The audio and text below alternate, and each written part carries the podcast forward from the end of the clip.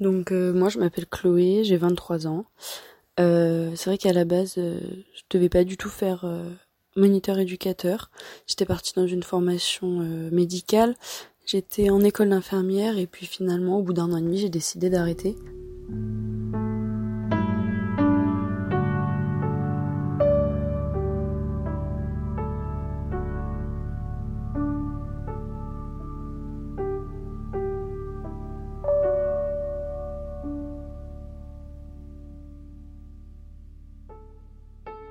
Euh, il a fallu du coup que je trouve une réorientation et je me suis intéressée au métier du coup de ME. Euh, c'est vrai que ça me faisait penser à des lectures que j'avais pu euh, avoir plus jeune, des lectures témoignages sur des enfants qui avaient été placés ou encore des gens qui avaient subi des maltraitances.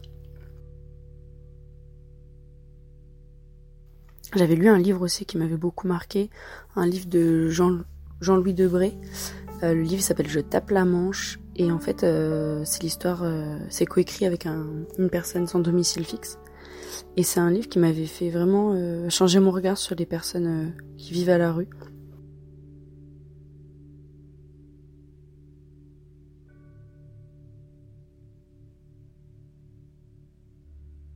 Et du coup, cette formation, ça m'a fait penser à ces lectures que j'appréciais.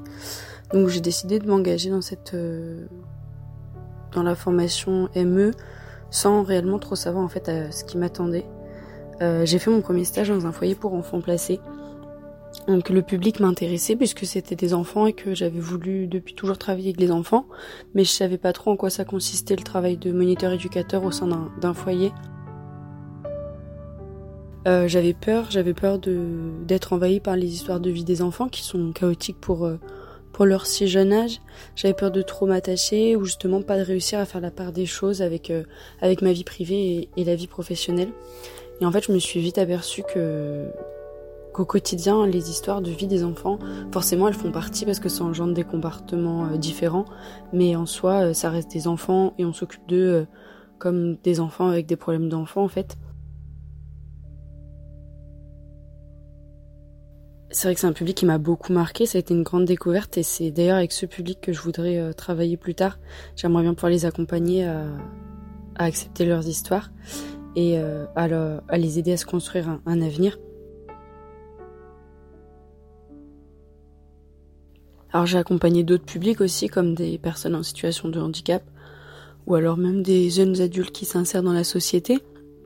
Euh, c'est des publics qui me ça me dérangerait pas de travailler avec, mais c'est pas non plus euh, mon premier objectif actuel euh, de, de m'orienter vers, euh, vers ce public. Moi, mon accompagnement auprès des gens avec qui je travaille, je le, je marche beaucoup sur sur le fait d'apprendre d'eux autant qu'ils apprennent de moi. Ce que je peux leur amener, c'est c'est autant de ce qu'ils peuvent m'amener. En fait, j'ai pas de talent particulier dans un domaine sur lequel je pourrais m'appuyer, comme la musique ou par exemple l'art. Mais voilà, je touche un petit peu à tout et j'essaye de, leur apporter des connaissances et j'apprends aussi d'eux puisque chaque jeune a, également ses compétences, chaque personne a des, des choses à nous apprendre. Euh, je pense que je suis différente en stage et à l'école.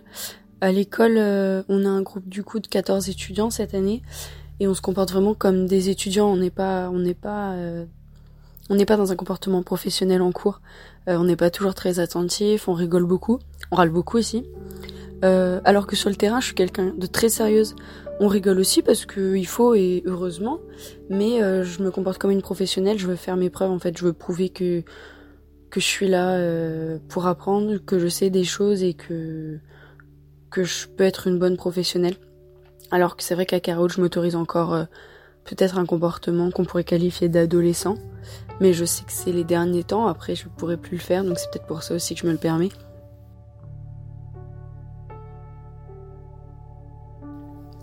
Les deux ans de formation, moi, ils m'ont permis à, à d'abord euh, vraiment comprendre ce qu'était le métier de moniteur éducateur, euh, mettre des actions et des tâches derrière ce mot, et vraiment identifier son rôle dans différentes structures, voir ce qu'il faisait euh, concrètement en fait.